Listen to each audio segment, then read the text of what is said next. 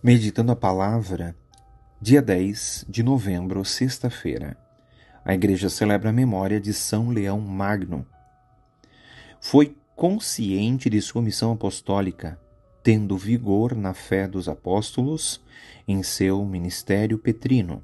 Convocou e coordenou o concílio de Calcedônia, ocorrido no ano de 451. Nele foi definida a existência das duas naturezas de Cristo, humana e divina, na única pessoa de Cristo. Era hábil nas relações e muito maduro nas controvérsias. Falava com clareza e simplicidade, e suas mensagens eram carregadas de profundo conteúdo. Por ele damos graças a Deus e pela vida da Igreja no mundo.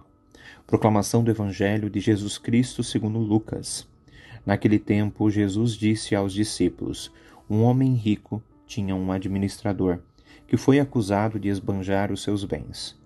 Ele o chamou e lhe disse: Que é isso que ouço a teu respeito? Presta contas da tua administração, pois já não podes mais administrar meus bens.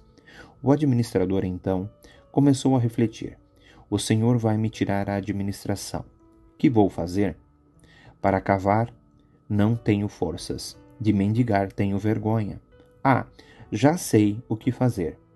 Para que alguém me receba em sua casa quando eu for afastado da administração. Então, ele chamou cada um dos que estavam devendo ao seu patrão e perguntou ao primeiro: Quanto deves ao meu patrão? Ele respondeu: Cem barris de óleo. O administrador disse: Pega a tua conta, senta-te depressa e escreve cinquenta. Depois ele perguntou ao outro: E tu quanto deves? Ele respondeu: Cem medidas de trigo.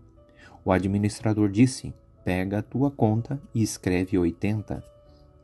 E o Senhor elogiou o administrador desonesto porque ele agiu com esperteza. Com efeito, os filhos desse mundo são mais espertos que seus negócios do que os filhos da luz palavra da salvação.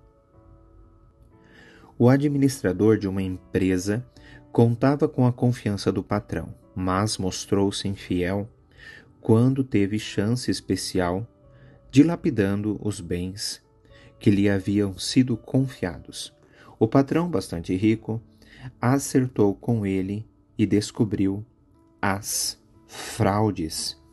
No entanto, o patrão se viu na necessidade de elogiar o administrador infiel pela sua incomum esperteza. Sendo o patrão figura de Jesus, como se explica o elogio ao administrador infiel? O tema refere-se ao bom uso do dinheiro. Que saldo de qualidade se a justiça de nossa sociedade chamasse às contas os corruptos e exigisse que devolvessem tudo o que tinham roubado. Pensar nisso em nossos dias ainda é sonhar muito alto. Hoje, a esperteza dos corruptos perpassa os negócios, os contratos, as obras com empreiteiras e muitas outras coisas. O que deixa os corruptos sossegados é a impunidade. Roubam muito dinheiro e bens públicos, contando com a certeza de que não serão punidos. Esta certeza da impunidade baseia-se no fato de que os que vão decidir a condenação pelo voto, por exemplo, também são corruptos.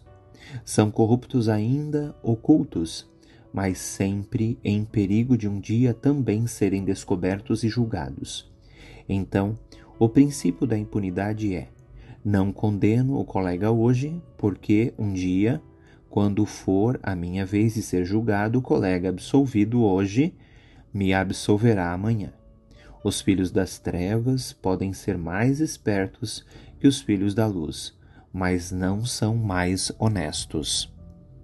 Nada te perturbe, Nada te amedronte, tudo passa, só Deus não muda.